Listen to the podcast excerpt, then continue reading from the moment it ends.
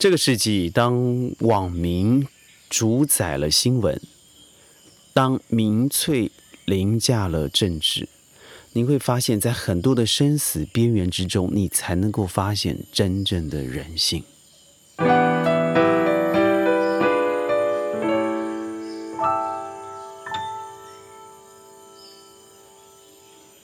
欢迎参与今天的宣讲会，我是轩。问您一个问题啊，如果您处在生死的边缘，你会做出什么样的决定？这是一个我最近常看到的一个文章主题，而随之而来的下一个问题，那就是您对台湾的疫苗处理有什么样的感触？我相信我很有权利来聊聊这个话题，因为在二零二零年，我将近有半年以上的时间，也是我从二十岁以后，在哦三十岁以后 在台湾待的时间最长的一年，也就是二零二零年，一个突如之来的疫情，把很多本来不会相聚在一起的灵魂绑在了一起。我不能否认哦，在二零二零年初，在全球肆虐的时候，台湾一直是一片乐土，它几乎是全球抗疫的前段班优等生。我从三月十七号以后到了九月，在这段时间，我几乎感受不到台湾有强烈的疫情讯息。每天下午五点六点就看到了陈时中先生，呃，以非常。AI 化的哦语气来播报，今天零确诊，今天有三个确诊，但都不是群聚，这可能是都是外来移工等等等等。二零二零年的时候，我们只有到特定的地方，我们需要戴上口罩，我们需要好像对防疫做一点力气。而那个时候呢，我记得林权先生也是前前行政院长，他的东洋制药吧。向 BNT 采购三千剂的 BNT 疫苗，也就我们俗称的 Pfizer。如果那个时候我们真的已经完成采购了，那台湾非常有可能也就在以色列的前后，成为全世界的一个呃群体免疫。的一个国家，那如果真的达到这个高度，我相信台湾现在的世界地位，乃至于让我们顺利加入 WHO 都非常非常有可能，因为那对于一个百年来遇到的大灾难，台湾将会是真的名留青史的好国家。很不幸的，这个消息是二零二一年才知道，原来我们有机会可以采购三千万剂的疫苗，虽然三千万剂或许。呃，可能不足以足够，但是它真的是超前部署啊！但是为什么没有发生？直到二零二一年，我们知道原来是一位立委参与了会议，带了。自上而下的一个旨意，也就是要求，我们在二零二一年将会有两剂国产疫苗，一个叫高端，一个叫联雅，将会在五六月的时候会进入台湾市场。也就是说，为了爱台湾这个口号，我们必须要等待那个时候国产疫苗了，所有人打了国产疫苗，那到最后我们就会达到了群体免疫，因为当时的台湾。没有人会相信会达到二零二一年这样子的惨状，所以从上到下，不但每个人放手，而小英政府当时的失误，错估了国产疫苗可以及时推出，所以造成二零二一年到现在还是疫苗荒啊！我们在 C N N B B C，在这个这个日本的产经新闻 New York Times，乃至于很少提到台湾的半岛电台。我们居然出现了一个标题，叫做“疫苗乞丐”。这个标题当然非常耸动，但我觉得也非常可恶啊！因为去年是谁把台湾捧为世界的模范？尤其是呃，Trump 当政的时候，他需要台湾的政治正确的时候，CNN 大肆的报道台湾有多么多么的优秀。而现在，当嘲讽台湾的时候，你居然是第一队，你举出了五点。台湾为什么如此啊？糟蹋台湾如何如何？第一个说是自满，第二个是高估了自己，等等等等等等。那去年你所说的优秀的总统、优秀的这个这个防疫团队，那又跑到哪去了呢？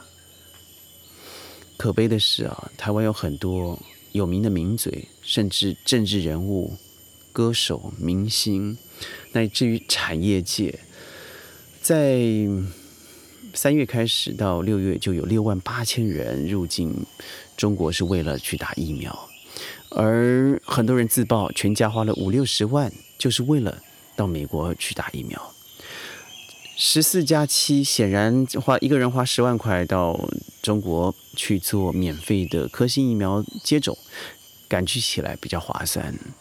所以很多人转往中国大陆，因为疫苗免费，隔离两周，再加上一周的自主隔离，所以比起在台湾当个疫苗难民，还是赴神州大地好得多。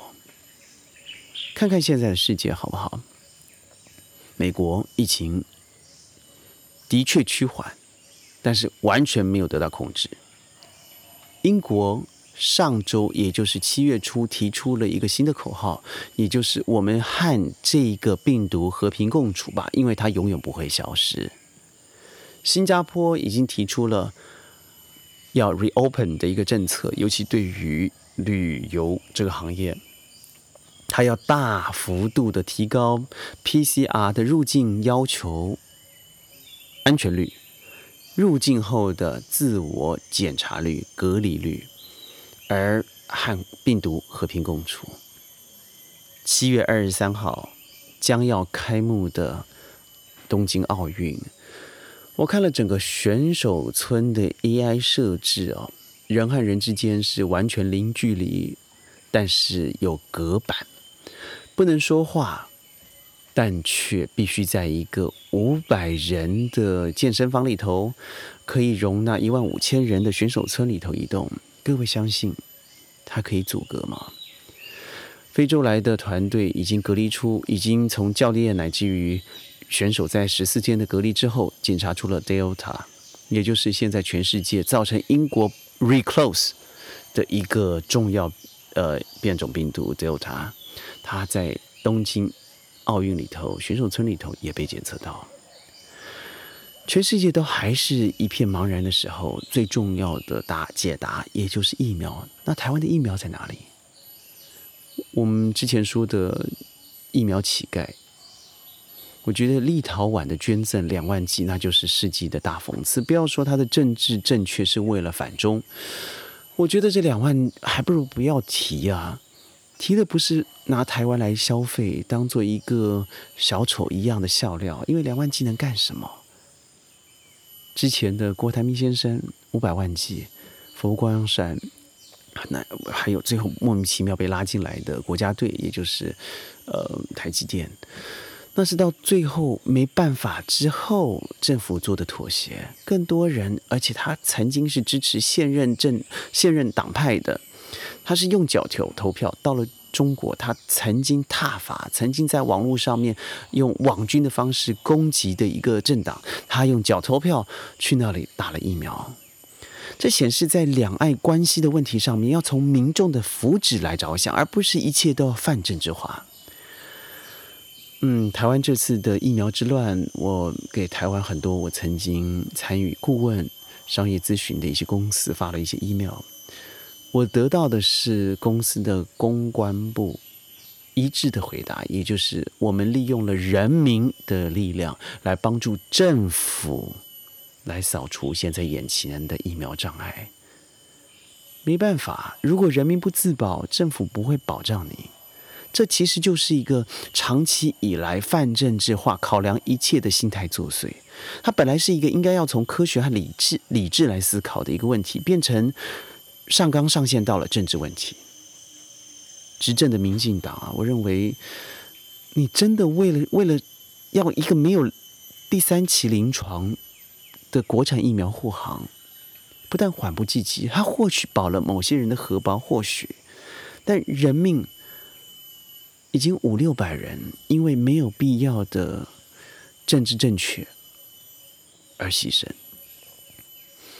它或许没有发生在我身旁，但它发生在某个家庭、某个工作岗位、某个爸爸、某个妈妈、某个孩子，更不要说他的年轻化了。当然，这个非常沉重。我所呼吁的还是政治失误所带来的生命代价。